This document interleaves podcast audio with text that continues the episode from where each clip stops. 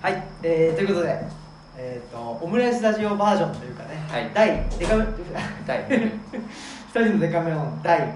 10夜でそうだ第。10夜こと、えー、ことっていうのかなクライマックスですね山岳ノート2の刊行記念、えーイベントの第2部ということで、はい。第1部でね、まあ、1時間ぐらい散々喋ったのでもし何かあのもう全然第1部と関係ないことでねすごいなんていうんですかね。なんか朝ごはんはパン派ですかみたいなことでも全然いいんで何か言っていただけるとねありがたいなっていうふうに思っているんですが。何かご質問だったり、はい。こんなテーマで喋ってほしいみたいなリクエストだったりもしあれば、あれがまあ、つってすぐに出てこないですよね。うん。どうかな。出てきますか？どうでしょうぞアルフォートって。あどうなりましたか？アルフォート。ああアルフォート問題ですね。アルフォート。どこで出てくるかなと思って。ああそうだ。そうでしたね。まさかアルフォートの話忘れてました。需要があるとは。あのな何の話か一応説明すると,、はい。えー、と僕すごいアルフォートが大好きなんですけどあのチョコのね。チョコのうん。あのブルボンさんから出てるあの、まあ、ブルボンさんのマスターピースだと思ってるアルフォートっていうチョコレートがあって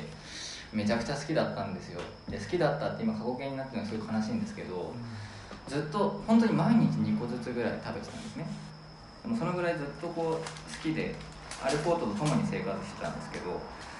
ある日ふとなんかあんまり言うほど美味しくないかもって気づいちゃったんですよ。でなんかそれ以来ずっとなんかで今ちょっと距離取ってるんですまだ。そのアルフォートとちょっとまだ一旦僕が食べたくなるまではまだ食べちゃいけないというなんかマジで別れ話みたいになってくるんですけど、うん今あ今安易に会っちゃうと決定的に別れちゃうかもしれないっていう気持ちで今いるので今ちょっと一旦距離を取ってるんです、うんでこの距離取ったらで恋しくなってきたら安心なんですけど、うんもしかしたらこのままアルフォートなしで普通に生活できちゃうのかもしれないみたいなところに今、うん。いますね。すごい切ないです。なんかこの年になってそんなこうなんだろう。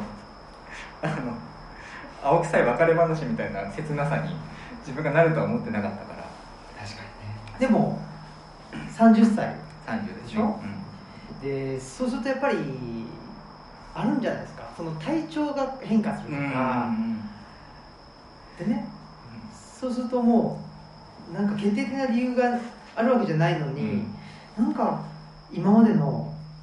感じと違うな、いやそうなんですよね。いやだからそうだどっちが悪いとかそういう話じゃないんですよ。いやアルフォートが悪いことはないからね。なんかどっちが悪いとかじゃなくて。勝手にアルフォートそうすお互いお互い変わっていってしまったお互いじゃないんだよな。お互いじゃないんだよな。そうか。そうなんですよね。ね。いやそうですね。アルフォートはだからいつもと変わらずそうだね。接してくれるんですよ。うんうん。それに対して物足りなさだったりなんか違うなって思っちゃうんでやっぱり僕の方なんでうん卒業っていうですね僕いやだ卒業する。だからまずそこちょっとあれなんですよね。煮え切られないっていうか本当にこういうのってスパッとやめるべきなんですけど。どうなんでしょう？いやまあアルフォート別に人格ないのでまあいっかって思ってこうずるずるし決定的瞬間を引き伸ばしにしてるんですけど。うんうん。なんかちょっとこうでもやっぱりだそれこそさ前半に話してたような人って変わっていくし自分のその体調だったりも含めてコントロールできないみたいなことを偉そうに語ってましたけどいざこう自分の話になると煮え切らないですよねうん。僕はやっぱり今アルフォートと本当にこのまま物別れになってしまうのかみたいなところで割とこう中途半端な態度を取り続けてますね。うん。でもそれはいいんじゃないかなって僕は思うんですうん、よ、うん。その別にはっきり言ってはっきりさせる必要がないことなので。そうですね。うん、それは。とは思うけどもう一方でそのなんていうかねアルフォートここの思いは、まあ、あのポエティックラジオとかで、まあ、あとはね、えー、と2人のデカメロの中では喋ってるけど、うんうんうん。日記には書きました？日記にまだ書いてないんですいやだからこれですよ。えだって文字に 文字にしちゃったらそうそうそうっていう話。ログに残っちゃうじゃないですか。まあまあまあログにも残るしなんか文字にするとやっぱりちょっと決まってきちゃうそうなんですよね、うん。いやだからやっぱりそういう決定的な話ってやっぱり LINE やメールでしたくない派なんですよね。あやっぱりそこでこう半端に蓄積してってしまうとやっぱりその文字にすると残るじゃないですか。で残ってこう積み重なっていったものってその積み重なり自体が一つ何か情報にな意味を持ってしまうんですよ、うん。やっぱりここで今僕がだから毎日アルフォードに対してなんか今日も違ったみたいなことを書き続けてしまうと、そこにこう蓄積されたものによって終わってしまう気がします、うんうんうん。それはちょっともったいないなっていうかやっぱり自分の中でそこはちゃんと整理した上で最終結論を日記に書くぐらいがいいなってそうか。感じがしますね。ちょっとままマジで何の話してるか分からないんですけど。でそのあアルフォートじゃなくなったら何かあるんですか？いやだから今その代替手段がなくてああないんだ。アルフォート食べたかった時期何してるかって何もできないんですよね。なんかあこの時間何を口に入れればいいんだ？あ禁煙に近いのかもしれないです。ちょっとタバコあんまり吸わないんで分かんないですけど。口寂しさだけがあって何かがなくなってしまったことだけが分かるんですーよ。あ切ないですよ。ー不在だけが不在だけ目の前にある。そうなんですよ。だないってなんだろうないって言いますけどやっぱり不在はあるんですよね。やっぱりそこにこうこれまでこれまでアルフォートがあったところにはやっぱりもうなんかんないんですよそこには。ないがあるんですよ。そうですよね。っていうところですかね。こんなに盛り上がると思ってなかったいますいやでも本当ねアルフォート問題っていう、うん。ね。そうなんでも本当にそのなんでしょう急に来る。はい。そそう急に来ますよね。そこはやっぱりちょっとね僕はほら睡眠の話をずっとしてて、はいはいはい。うすぐ寝れる人なんですよ、うんうんうん。もうおやすみかなみたいな、うんもう気を失ったような感じで寝れるうんうん人なんですけどいつか寝れなくなんじゃないかなっていう、なりますよ。そう言っちゃうとあれだけど。ってちょっと怯えてるんですよねやっぱり、寝れなくなった時にどう寝るための手段を今持ってないわけうんうんだから、そういう怖さはありますよね。うんでもそうなんですよね。だから普段でき当たり前にできてたことができなくなるとかそれってスランプっていうことでしょ多分。違うん。スランプなのか決定的にそこで変わっちゃうのかはあありますけどね。ーどうしたらいいんだろう。なんかスランプの経験ってあります？スランプの経験あるかな？今までまあスランプって言っちゃうとあれだけど今までできていたことが、はい。まあ、そのアルフォートの話もそうだけど、うん。今までできていたことがなんかあれなんかできなくなっちゃった。ああんまりないかもしれないです、ね、それこそ魔女の宅急便状はいはい態っていうか、はい。ほうきで飛べなくなっちゃ飛べなくなっちゃうみたいなあんまり今のところないですね。これから来るだろうなって感じがしますね。そうでしょうね。うん、あでもそれこそこの1年ぐらいめっきり本が読めなくなりましそれどういう意味ですか？本が読めなくなったっていうのは。たなんだろう。読め読めてるんですけど。うん。なんかそれこそなんかアルフォートに近いんですよね。なんかときめきが減りました。あら。だからそのこうなんだろう読んでて楽しいなとかなんか面白いなみたいな気持ちになる頻度が減っていてそれはなんか、まあ、単純にずっと家にいるから気がめいるとか,、はい。なんかそういうことな気がするんですけど、うん。なんかちょっとあれもっと楽しく読めるはずなんだけどなみたいなのはちょっとありましたね、この1年あでもなんか最近になってめちゃくちゃ本が読めてうんもしかしたら単純に面白い本読んでなかったのかもしれない。面白い本との出会い方？うん。あうんうんの話なんか今したいなと思って。そうですね。どう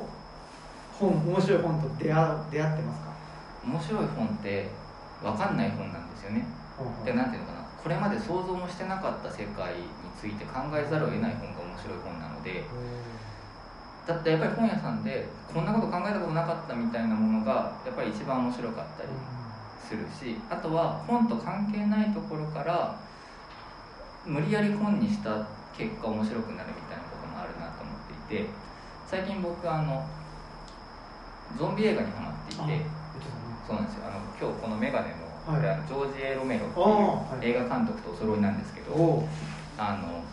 まあどっちかというとこのメガネが可愛くてこのメガネを買ったらこのメガネしてるのにゾンビ映画に詳しくないのってなんかこう違くないみたいな形から入ってるんですよロメロと同じメガネしてるからには誰よりもロメロに詳しくならなきゃいけないっていう義務感から今すごいひたすらゾンビ映画を見続けてでゾンビ映画についての本とかを読み出したんですけど、ゾンビめちゃくちゃ面白いんですよめちゃくちゃ面白いんですよ、はい。それはゾンビって聞いた時に何考えます？ゾンビってどうです？ゾンビって聞いたらはい。もうだブードゥー教。ああはいはいはい。そうなんですよ。でブードゥー教で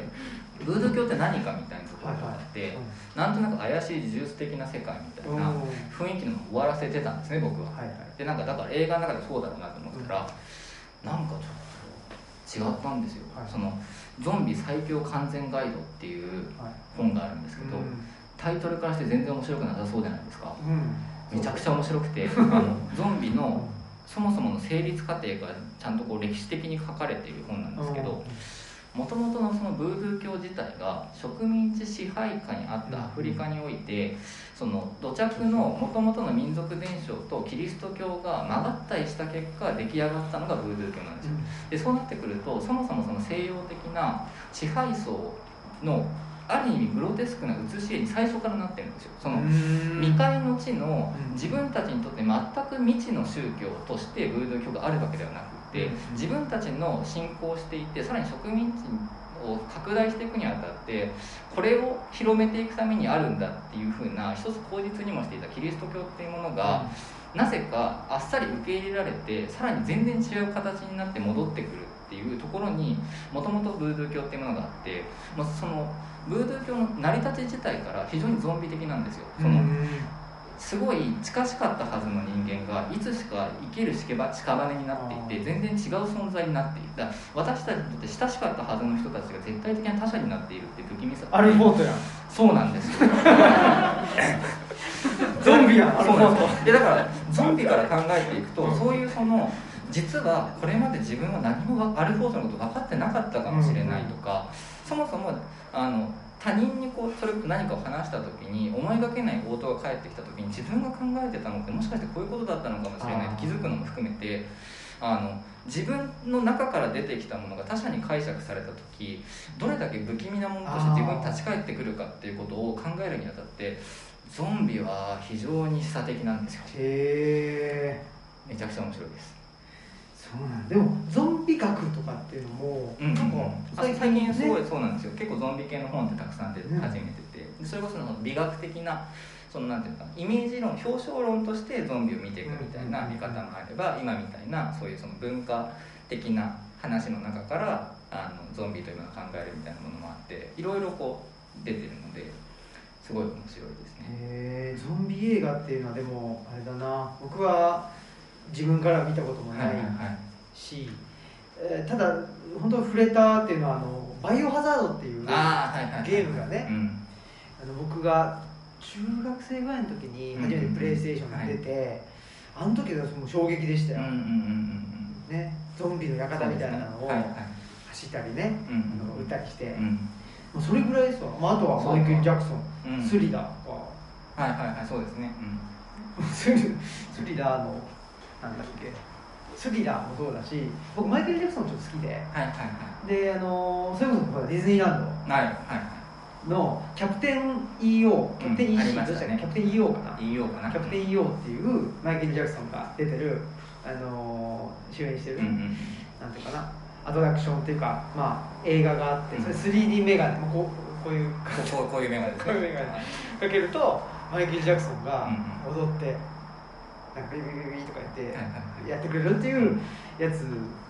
あれはゾンビ出てなかったかなでもな。関係ないかもしれない。あでもだから。あ別に今今別にゾンビの話は。マイケルジャクソンの話重要だよね。あでもゾンビでもマイケル・ジャクソンで何でもいいんですけど、なんかそういうその本来特にそんなに深掘りしようと思ってなかったところに予期せぬ面白い世界が広がってたって瞬間にうわここにまだこんな面白い世界があったのかっていういいですね。やっぱりそれが一番僕は楽しいんだなと思っていて、うんうん。この1年それこそ僕ずっとマルクス読んでたんですけど、はい。ある意味だからその未知との出会いがなかったんですよね。ずっとその経済のこととか政治のことを考えてるからなんかある意味理論武装みたいな読書になっちゃうんですよ、はいなんかそれだと強くはなれるかもしれないけど僕やっぱ楽しくなくてなんかそれぶち破りたいなって思った時に助けてくれたのがゾンビゾンビだったという感じなんですね。だからゾンビじゃなくてもよかったうんでもなんかやっぱりそういうその自分にとって特に語るに値しないとか何もそこに深みはないんじゃないかって思ってるものの中にこそ深みがあるっていうのに気づけるのがやっぱ本のいいところだなって。ディズニーランドもそうですよ。やっぱりこう単純な資本主義の権化みたいなものではなくてそのディズニーランドというものが持っているそのこう方法論であったりとか、背景みたいなものを学んでいくとまあ面白い世界がやっぱりあそこに広がっていたりとかっていうところで、うんうん。やっぱりなんだろう。大体面白いんですよね。真面目にその深掘っていくとそうだね。それはそうだ。だから僕はあのこの2000なんだっけ2020年はね、はい。この山岳ノート言ってるのはもう半分ぐらいは寅さんの話そうですねでそう寅さんも。で最後も寅さんの話をしてるわけですけど、うんうん。また最近ちょっと半年ぐらいはい。ブランクがあってうん。また寅さんをお見始めてますよ。やっぱりすごいですね。うんすごいですね。あのちょっと今はどういう視点から見てるかっていうと、うんうん。やっぱり寅さんと働くまあ今はってずっとそうだけどはいはい。寅さんと働くっていうのをテーマに見ていて、はいはいはい。でやっぱり1969年という時代は、うん。まあ、高度経済成長が終わり、はいまあ、みんなサラリーマン化していく。うんうんうん。でその中で寅さんっていう、まあ、日本を、あのー日本全国歩いたりはい。で帰ってきたり、まあ、風天である、はい。自由である。うんいいなうん。とでも寅さん自身はまあなんていうかな。いいろいろ、まあ、結婚できなかったり、はい。家庭を持てなかったり就職できなかったりとかしているし、うん。えーやっぱりそういう、まあ、根なし草的な部分があって、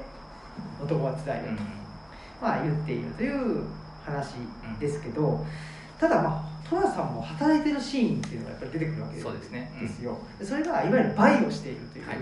その露店でねあのーなんていうかなすごい何と名調子でね、はい。物を売ってるっていう時があのー寅さんがやっぱ一番生き生きしてるな、うん。だからそういう意味では、まあ、このブルーストジョブっていう話もしたいんですけど、はい。なんかその仕事するっていうことが嫌なことうんうんうん。になりすぎてないかっていう今の世の中で、うんうんうん。それをもしや山田洋次は寅さんを通じて言っているのではないかという気がなんとなくしてきていて、うんでそれで見てみると大体寅さん1本の中にえー2回多くてまあ多くて2回うん。バイをしてるシーンが出てくるんですけど、大体まあ参道ですね。はい。お寺のとか神社の参道もしくは縁日、えーもしくは、えーっと日本の,、まあ、東京ではないところの縁日で物を売っている、えーで、まあ、少ないんですけどあるのは結構ねあのビルの谷間のうんうんうん。なんかほんすすごい端っこの端っこっていうのかな。こしゃっとなんかちょっとした本当に今都会のそんなところ普通だと歩かないし、目も向けないよねみたいなところでバイをしてるっていうこともあるんですよ。ただやっぱりその物を売ってる時の寅さんっていうのはだからもあのそれによっていくら儲けたかっていうのは置いといたとしてもすごく生き生きしてる、うんうんうん。やっぱそこがなんかあやっぱり寅さんって男はつらいよでうん。いろいろとなんていうかなあのその社会の中には当てはまれない人間なんだけどやっぱり生き生きとしてるうんうん部分があるんだなっていうのをやっぱりしっかり描いてるっていうところで、なるほど。それでいうと三つ男は全然生き生きしないですもんね。最後まで働かないし。そう。そうなんですよ。うん。で三つはほら就職活動ってすごく悩む。うん。あ一応そうか就職はしますね。就職する。つまんなそうですけどつまんなそう。うだからこれがそれもやっぱり寅さんの楽しそうに働いているってんうんうんいう様子と、まあ、なんていうかなすごく対比そうですね。できていて、いやそういう意味ではなんでしょうね。なんか世の中、まあ、今のうん。うん世の中が仕事するって言ったらまあ仕事嫌だなとか言って、まあ、僕も思思いますけど、はい。明日ね、えー何時に行かなきゃいけないのかとかって思いますけどただやっぱり楽しい仕事ってあるんだなうんうんうんうんでそれがうーんと戸田さんのようにまあ楽しい仕事っていうのと対価としていくらもらえるっていうのはちょっとそれとこれって違うんだなっていう。あそうですね、ところをじゃあかといって対価をもらわなかったら生活していけないから戸田さんお金ないわけじゃないですか、これどうやってやっぱり楽しく生き楽しく仕事しつつ、でもなんとか生活しつつ、でどうやっていってどうやってやってたらいいのかなって、うん、そうですね。そこすごい切実な問題ですよね。っていう仕事は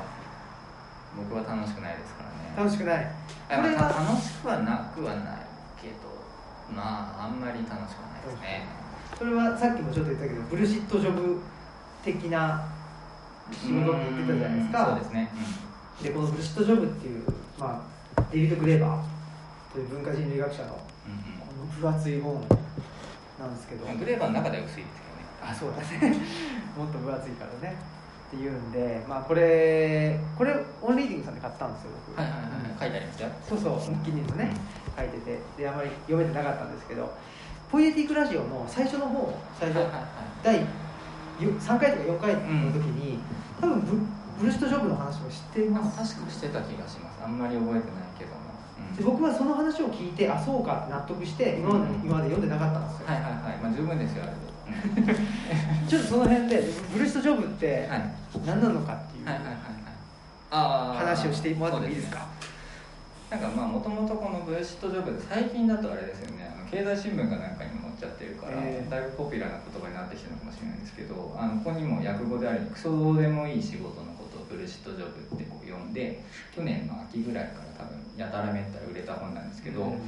何がブルシットかだからそのブルシットジョブっていうものの定義としては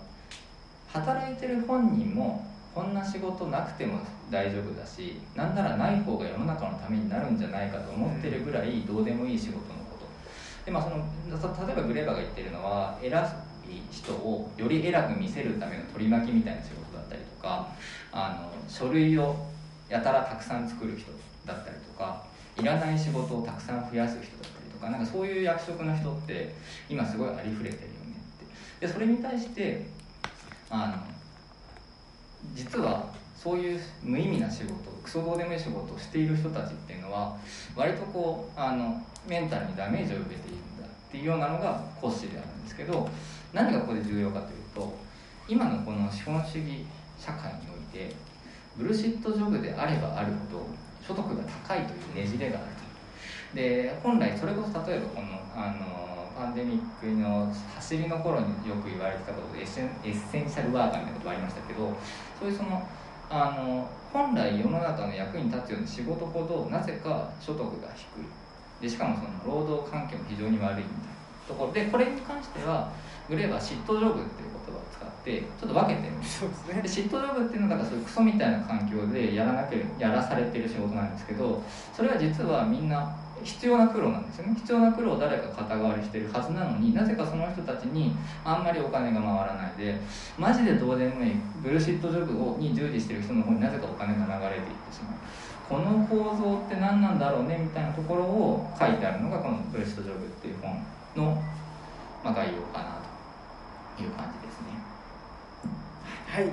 ありがとうございます。でこれ僕読んだ時に2つのその視点があるなと思って、はい、まあ、そのまあ、なくてもいい仕事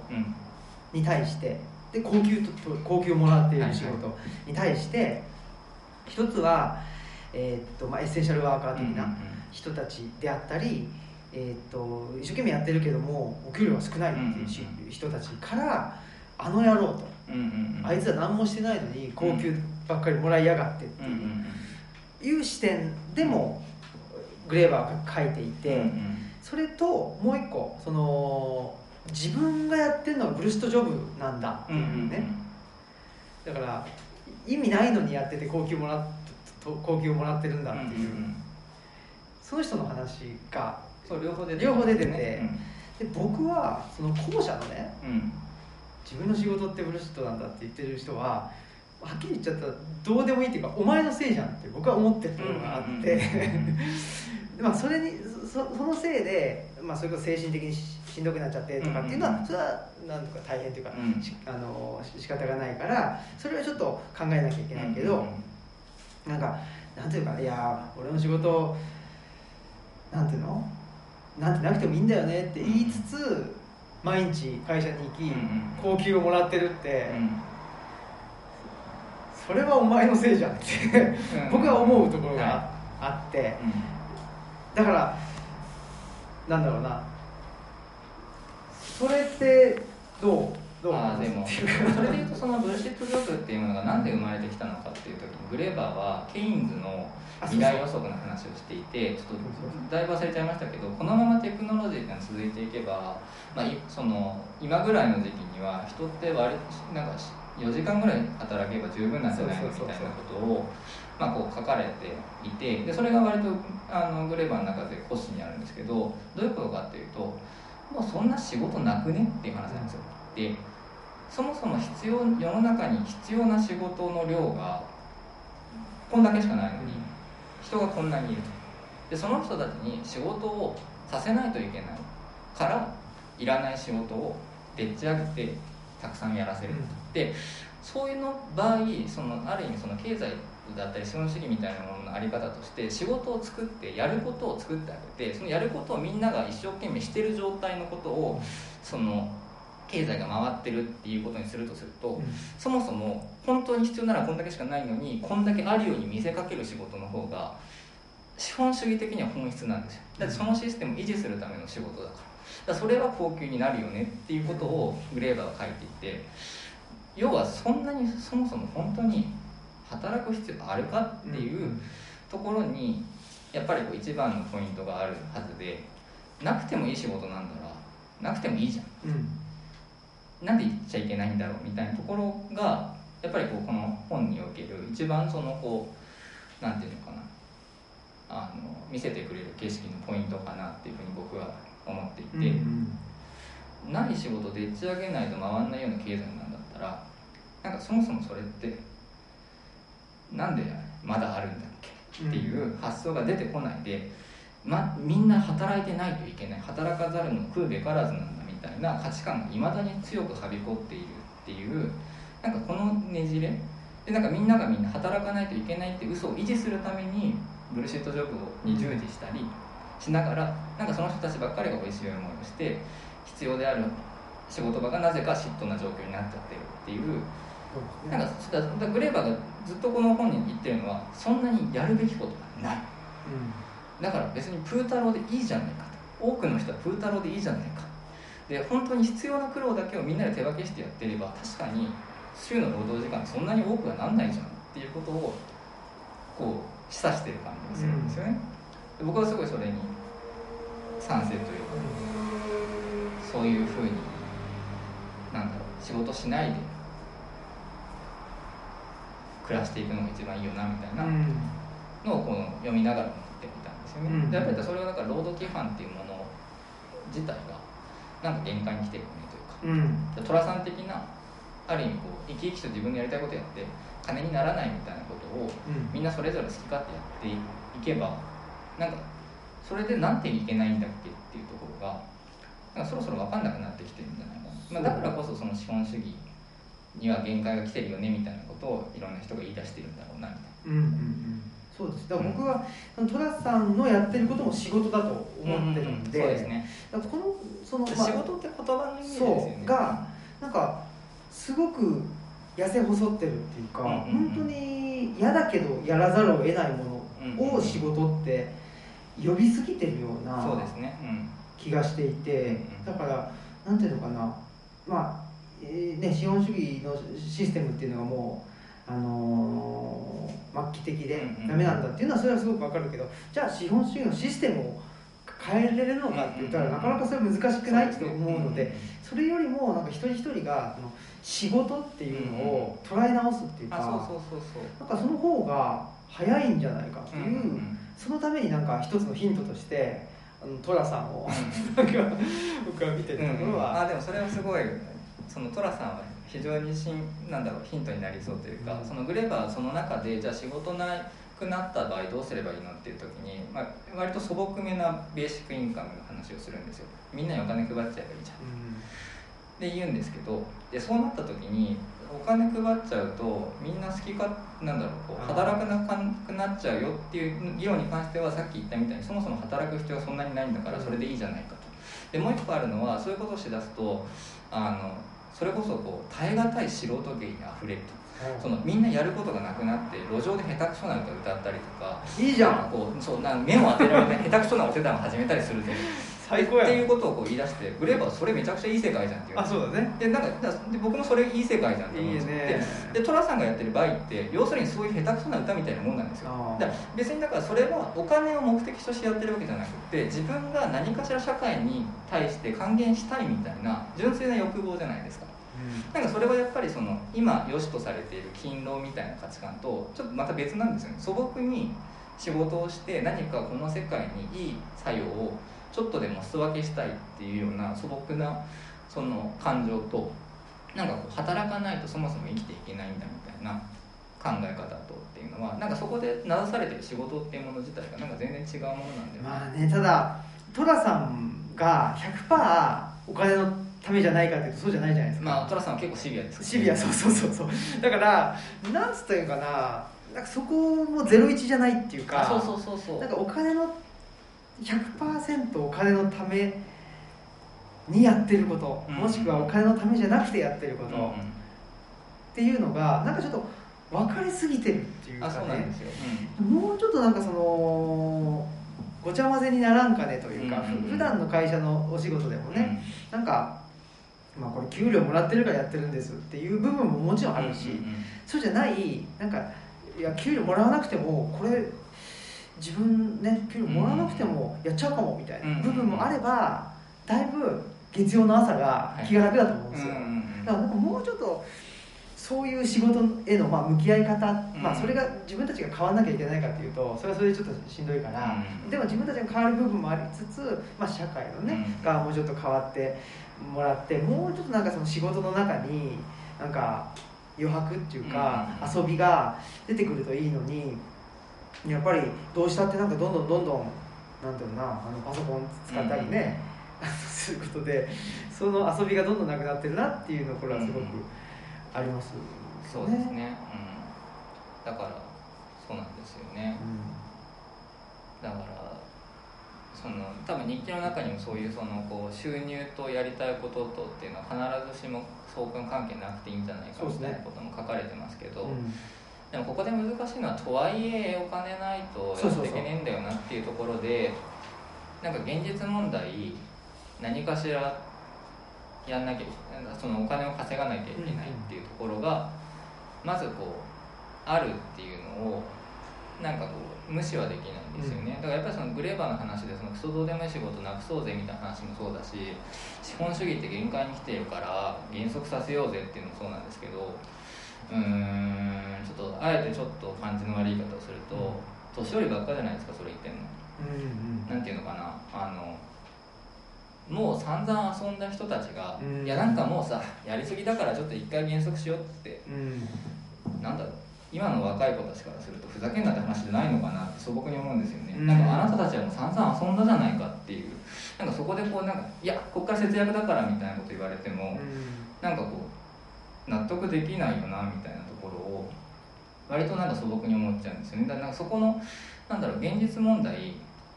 なんか満足した人たちから綺麗事を言い出すみたいなのも含めてあとなんだろうそれこそお金じゃじゃないよねみたいなことを言うのもある程度お金に余裕がある人しか言えないじゃないですか,、うん。そもそもそのなんだろうな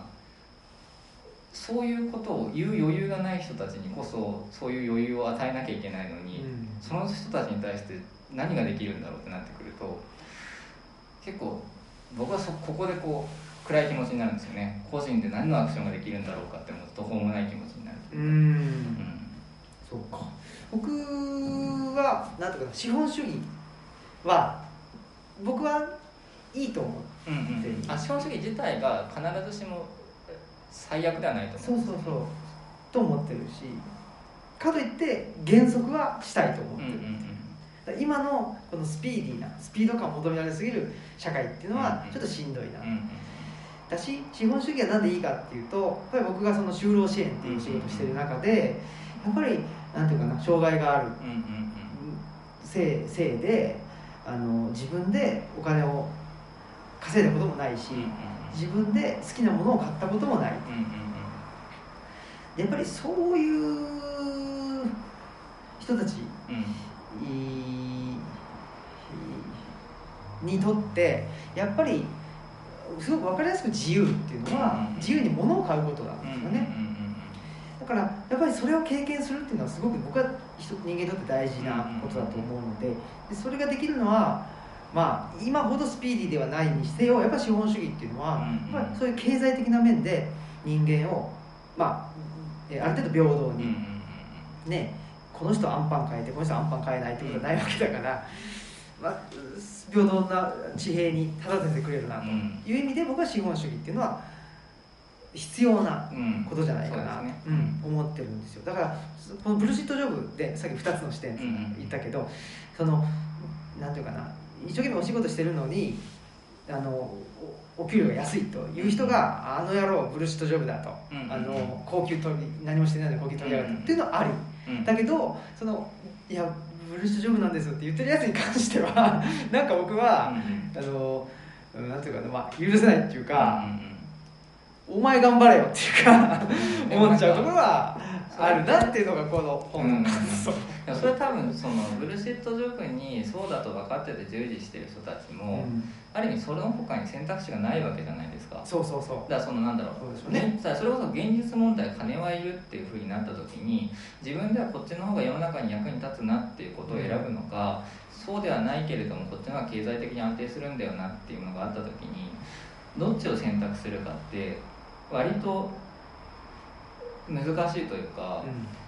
なんだろう実際問題自分の生活でやっていくための仕事を選択する方が確かに現実的ではあるんですよ。で、まあ、その現実的であることっていうのは単なる現状追認に過ぎないじゃないかとも言えるんだけれどもとはいえだって現状そうなんだから現状をある程度よく生きていこうと思ったらその選択しかないよねっていう感覚もすごい分かりはするんですよ、でなんかそれに対してなんだろうな。だからそのこうあのブルシットジョブの従事者の人たちに対してお前らの自業自得だろって責め立てることは割とそのまま翻ってやりがいであったりとか社会的意義をもとにちょっと苦しいた環境の中で一生懸命働いてる人たちのことを放置することと割と直結してしまうと思うんですよね。やっぱりそこにその構造的にいびつなものがあるよというか意味のないところにお金が回っていくような仕組みとして今のこの資本主義っていうもののこうルールっていうの作られているよねっていうところを割とこうなんだろう一個まずそこを認めた上でじゃあ何ができるんだっけっていうところを考えていかないといけない話なのかなと思って、だか結構僕この「ブルシット・ジョブ」っていう本が売れた時にちょっとがっかりしたのが、うん。それこそそういうブルシット・ジョブに対してなんか新しい悪口というか罵詈雑言として使われちゃってる感じがあってなんかそういう他者を攻撃するための言葉としてグレーバー使ってねえんだよなっていう、うん。だ実は誰しもが犠牲者なんだよっていうなんかその立場から書かれてる感じがあって、なんかそこはなんか割とグレーバーのそのある意味優しさというかおおらかさを汲み取ってやりたいなっていう気持ちはありますね。うんうんうん。まあそうですね。あのすごく僕もそれは分かる。うん。分かるがあえてうん。なんかそうそうあえてねうん。最近僕あえてあの三島はいはい あえて三島的立場に立とうとか、はいはいはいちょっとやっぱ考えてますね。なんだろううん。これも年取ったからかな。なんかわかんないけど今まではもうちょっとうーんなんだろうな。あここれもわかるしこれもわかるうんうん。なってとこだったんですけど、はいはいはい。まあこれこういうだ一歩踏み出すのがいいのか悪いのかわかんないんですけど、うんうんうん。だこのねブルーシットジョブにしても、あえてなんか視点を定めて、うんうん。あそうですそうです。言うとか、あと、まあ、三島と全教頭ってまあすんごく分かりやすい構図にしちゃうと、うん右対左っていうそうですね。ポーズなんですけどまあ、動画見てもらったらとよくわかるしこの本この本読むといろいろ要素があるからあれかもしれないけど右対左の対決じゃなかったっていう話ではあってうん。なのでぜひ見てほしいなとも思うんですけどとはいえやっぱり三島っていう人はやっぱり日本。うん。日本があるから自分がいるうんうんうんん。だと、すごくあのうん分かりやすい。有限性の塊なんですよそうそうそうそう。有限性の塊なんですよ。三島はね。でも全教頭っていうのはもう有限性っていうんじゃなくてやっぱりまあマルクスの理うんうんう論ん。であったりあとはまあ革新っていうことで、えーなんていうかな今まで、えーなかった社会を作っていこうというふうにやってるわけなんで。でまあじゃあ有限性か、まあ、無限かっつった時に、まあ、この山岳ノートでも書いたんですけどやっぱ僕は有限性っていう方にちょっと思い切って舵を取った、あ舵を切った。うん。いうところですね。でそうね。うん、そこがねだから思い切って舵を取るか舵を切るとじゃあこれはどうなの？って言って、うん。例えばうーんまあなんていうかな。うーんまあいわゆるナショナリズムっていう、うん。その日本日本人じゃんみたいなことをやるとじゃあ、えー、と日本人っていうことを主張するんだったら韓国の人は中国の人はね違う違う人間って思うの？とか。ってやっぱり言言われちゃうからなかなかあのどっちにもねスタンス決めれないんですけどでもやっぱり有限性っていう、ん。なんか限りがあるっていうかな、そういうところにだからまあ生物は死ぬしとかなんかそういうところにちょっと自分の軸足を置いていろいろ発信していきたいなっていうところはちょっとうん。ね、思ってうんなるほど。はいて、まあそこ難しいですよね。なんかそのなんだろうな有限性がを認めるっていうこととあの自分を固定するっていうことってうん。実は違うことなんですよね、うん。で三島由紀夫の場合はそこちょっと取り違えたなって感じがしてるんですけど、うんなんだろうな自分には限界があるっていうことを認めることと自分はもうこれ以上変われないって諦めることって全然違うことのはずで、なんかそこで本当に決断主義的にこれだと決めなきゃいけないんだっけみなんか僕は疑ってたいなというか、うん。常にその変わる余地は持ってたいなっていう感じはあるかなっていう気がしますね。うん。なんかそうなんです。これ今回の話、まあ、あの山岳ノートの中にも、うん。多分要素は入ってるんですけどね。今度ね11月か12月に、はい。僕また本お。が出出るんです。うん。どんな本なんですか？えっ、と一応手作りのアジールっていうはい本で、うん彼岸の図書館出してでオンライントークで、うんうんうん。それこそさっきの斎藤浩平さんとか、はいはいはい。えーっと桃木漠さんっていう、うんうんうん。あのハンナ・アーレントの研究者のアーレントのマルクスめちゃくちゃ面白かったですね。ね、うん。そうそう。とかアーレントとマルクスあアーレントのマルクスかなっていう本を書かれた人。あとまあえーっと文化人類学者の磯野真帆さん。っていう急に具合が悪くな。るっていう本を書かれた人たちと、まあ、対談とあとエッセイで書いてしたんですけどやっぱその時にちょっと有限性っていうのがを手に入れるっていうか、手に入れるっていうとなんかちょっとまたニュアンスが違うんですけど、うん。これがねなかなか難しくて、まあ、それを土着するって言ってるんですけど、うん。土着っていうのは自分のなんかまあ逃れられない病とか、あのなんでしょう。病って病気っていうね、うん。その科学的に同定された病気っていうはい。ことだけじゃなくって、もうどうしてもアルフォートが好きとかね。うんうん。そういうのも含めてですけど、うん。なんか自分の病をまあ認める、でそこからいろんな言動だとか、生活とかを組み立てていくみたいなのを、まあ、有限性はい。土着で言ってるうんんですね。でそれは、まあ、手作りするっていうことと直結するんだよっていうことでなんか既製品をなんか買ってきてくれば有限性って手に入るわけでもなくて何かを作るっていう時にやっぱり作るためには技術が必要で,、でその技術を使って作る時には例えば何か作ってる時って、えっとまあ喋りながらできるかもしれないけど、黙ってないといけないとか、あとは文章書く時もそうですけど僕は、えーと、ラジオ聞きながら文章書けないですよ。とかね。なんかだからそこで不可能性が生まれるわけですよね、何かができないっていうものが出てくる。そうですね、うん、それを引き受けるのも有限性。だなと思ってて。っていうあの本をね、うん、ちょっと書いてまあもう楽しみですね。ぜひ表していただきたいなとは思うんですけど。読んでやいのやいのみたいです、ね、そうそうそうそう。だその時にいやこれこう言ってるってことはここうじゃないのとか、うんうんうん、なんか結構僕の中でもなかなか難しいなと思ってる、うんうん、っていうのもなんで難しいなって感じちゃうかっていうとあのー、まあ、話がまたちょっと飛びますけど戦前に農本主義っていう、うんはいはいはい、この本の中にちょっとキーワードと出てきましたね、はい。うん。えー、一番わかりやすいのは515事件っていう、まあ、犬飼剛暗殺した事件があってその事件の、まあ、思想的なうん、まあ、これもスパッと言えないんですけど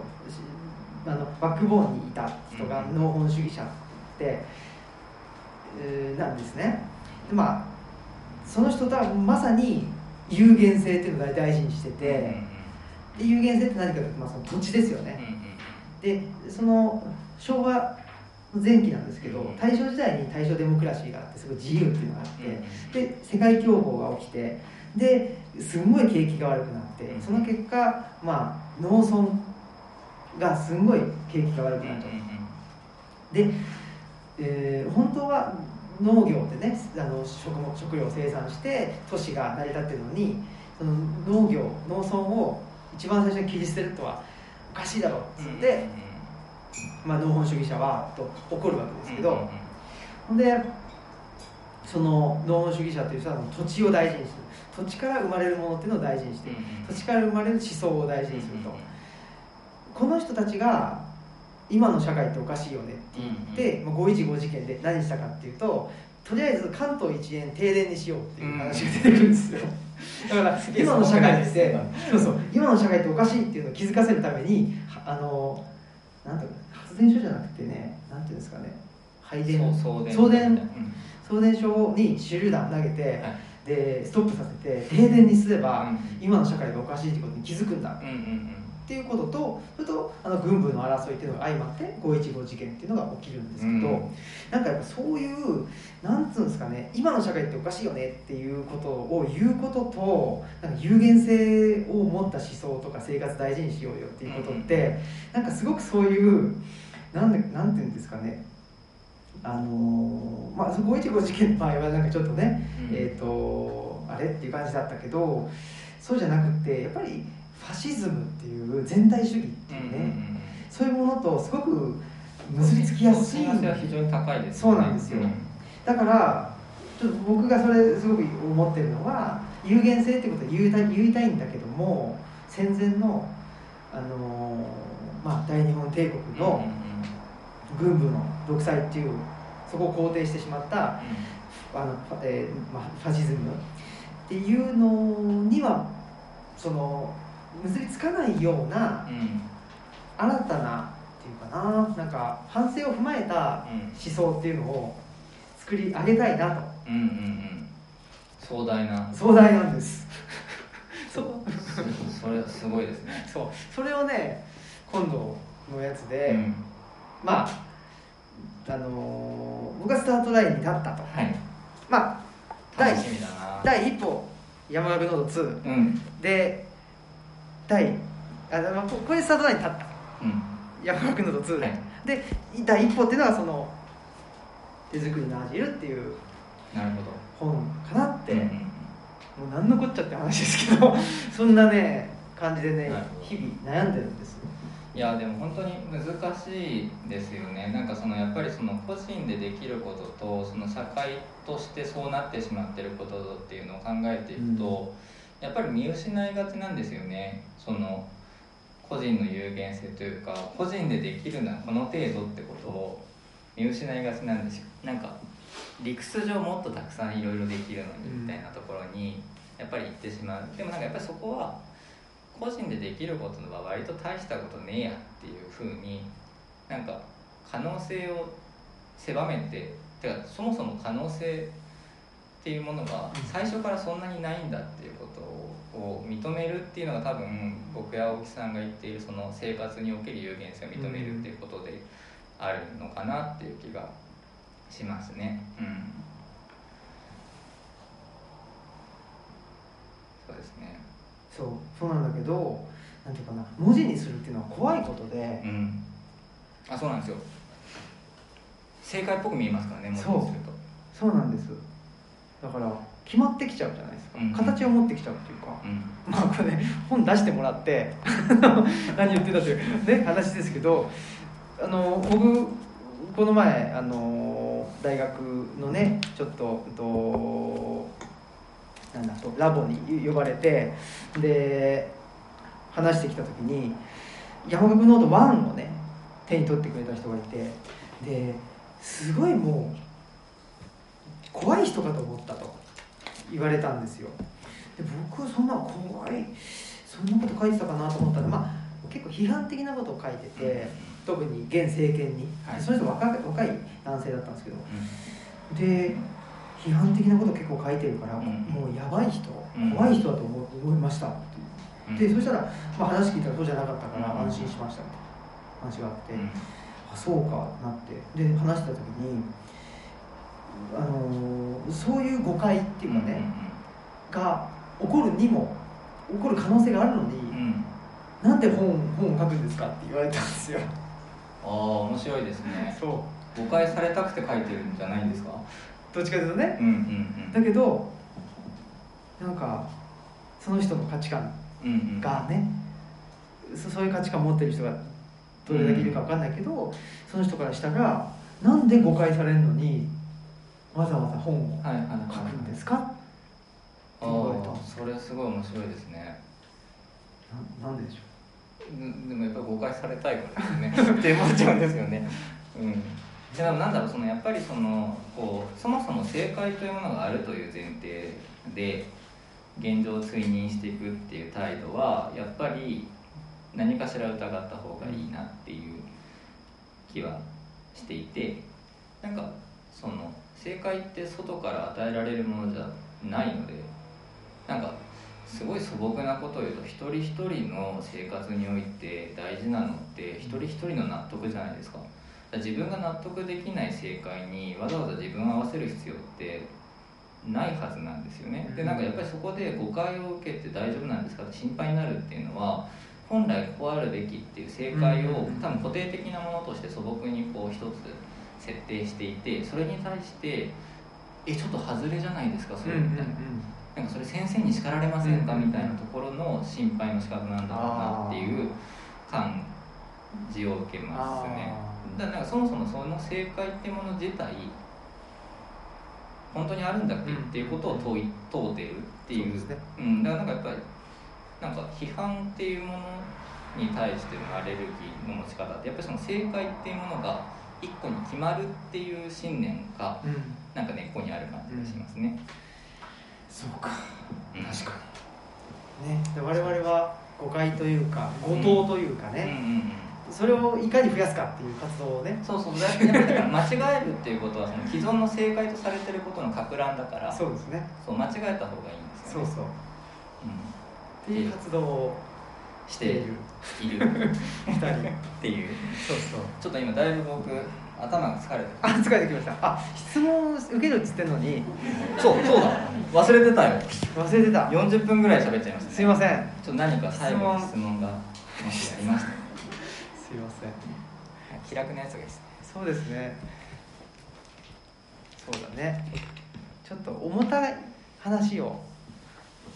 でも僕結構もずっともこういうこと考えてますよ。重たいい話やでも僕もこういう話が好きだから話してるんですけどちょっとこう胃もたれしますよね。やりすぎると。そうだね。おすすめのゾンビ映画ははい。聞かれてないですけど答えると。どうぞ。やっぱりまあまずはロメロのゾンビを見てほしいなっていうのはあるんですけど、うん。あれを見ると何が分かるかっていうとゾンビ映画っていうのは非常に退屈なんですよ。へなぜかというと、まあ、ここ原理主義的な話になっちゃいますけどゾンビ走らないのであ走っちゃいけないのでゾンビは。ゆっくり来るんですよ。だから一生懸命工夫すれば逃げ切れるんですよ。あそこポイントなんですねやっぱり。こうなんか運動神経良くなくても生き残る余地があるパンデミックなんですよゾンビってゆっくり来るからそのゆっくり来るのに対してちょっとこう隠れてみたりとか何かしらこうそのまだ迫ってくる時に落ち着いて何かちょっと罠を仕掛けておくとかっていうところで知略を尽くせば、うん。フィジカルの強さがなくても生き延びる余地があるっていうところに、やっぱり一つの面白さがあるっていうのとでも逆にそれって非常に退屈なんですよ。ゾンビの、えー、とロメロのゾンビ見ると多分途中で寝たくなる瞬間が何遍も出てくるんです。なんか普通にダラダラ過ごしてる時間が非常に多いから。うん。あとゾンビとのた対決自体も割と退屈だから。でもなんか割とその退屈さを耐えるみたいな練習になるんですよゾンビこれめちゃくちゃいいいいいい意味でですよ。だからやっぱりその自分の頭で考えて自分の頭で生き延びるための判断をしてそれを落ち着いて退屈に耐えながらそれでも毎日生きていくんだっていうところの実践としてロメロの映画を耐える。見ながら耐える。携帯触りたくなるけど触んないでちゃんとその退屈さに耐えるっていうその実践は非常にいいと思います。でも僕だからそれが なんていうかな。映画だったら映画館だし、うんうん。映画館でねなんか僕だから これ人の文句になるから映画館で携帯触っちゃダメでしょ。いやダメですよ上映中にそうなんですよ。映画館は光るし。光っちゃダメですよ。ね退屈がいいんだから。え。ねその退屈に浸るってこと自体がもうそもそも全然できなくなってきてる。えいや本当そう。だから僕ベンハー見たんですよ。めちゃくちゃ長いじゃないですか。ベンハーってあの DVD でこんな画面で見れないですよ。見れないですよだって最初オープニングオーケストラ全部十十何分あったりとかね、すごいです。するわけじゃないですか、だから昔のまあよく言われることですけど昔の映画の方がねその間が長いとか、うんうんシーンとシーンの間が、ねうん。長いって言われますけどやっぱりなかったからですよね、そう。ん、うだし間があった方がいいですね。いやいやだそれで最近あれ見ました？あのドライブ・マイ・カー。あ見てない。なんか評判な。あれは非常にいい映画でしたよ。3時間なんですけどえ。村上春樹のほんのこんな短編を3時間にするっていう非常にこう何が何やらみたいな話で僕村上春樹嫌いなんですけー、どあ嫌い。な嫌いな人ばっかだよ村上春樹嫌いなんですけど ドライブ・マイ・カー見たらあまりに良すぎて初めて村上春樹の文庫本買いました。えでもやっぱり村上春樹は好きじゃなかったんですけど。ー、かっこつけてるね村上春樹いやーなんだろそううなんかなんだろうな。ちょなんかでもやっぱりそれは単純に世代かもしれないですねあなんか痛いおじさんに見えちゃうああはいはい、うんパスタ茹でがちみたいなこそうそうそうそう。読んでないくせにそういう悪口ばっかりして 僕は結構好きでもないけど、はいはい。読んでます、うんうんうん。村上春樹は、そうなんです。あでもドライブ・マイ・カーは非常にいい映画で。したうん。ちょっと3時間座りっぱなしになるもうねあのねちょっとあんまり言うとネタバレになるんであんまり言わないですけどタイトルがボンって出る瞬間が超かっこいいんですよ。へえでそれがやっぱりこう退屈に退屈を重ねて耐えて耐えて耐えてドンっていうもうなんでしょうね。やっぱりこう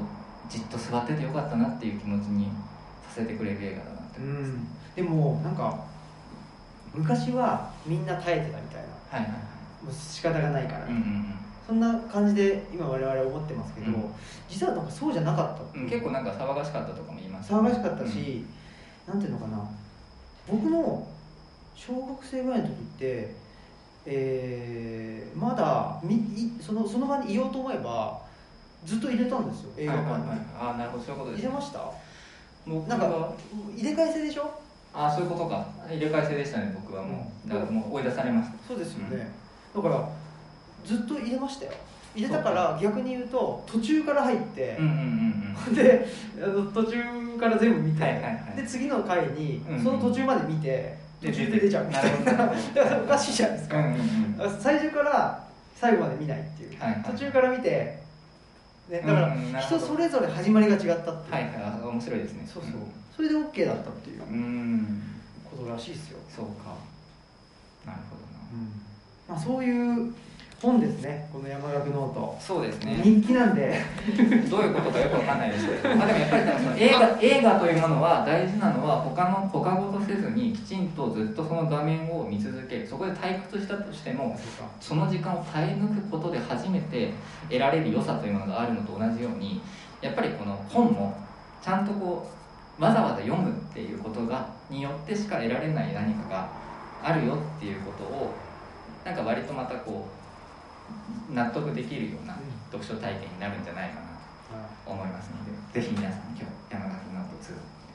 買ってゲットして帰っていただければなとありがとうございま思すいます。プルーストを読む生活も。あそうですね。ぜひ。もしまだ。文学界と一緒に。ぜひぜひ。そうですね。まあでもみんな持ってるかな？もうすでに持ってるかもしれないですね。はいすいません。ということで2時間なりましたので長々と。な何よりこれが一番の苦行じゃないかって感じします全然。僕だってこれ言っちゃうんですけどはい。あの昼間カルチャーセンターで1時間半喋ってきてますからね。そうですね。よう喋るわとよう喋りますね。うんいや喉が強い。いや本当に。じゃあまあそういうことですね。はい。ということでありがとうございました。ありがとうございました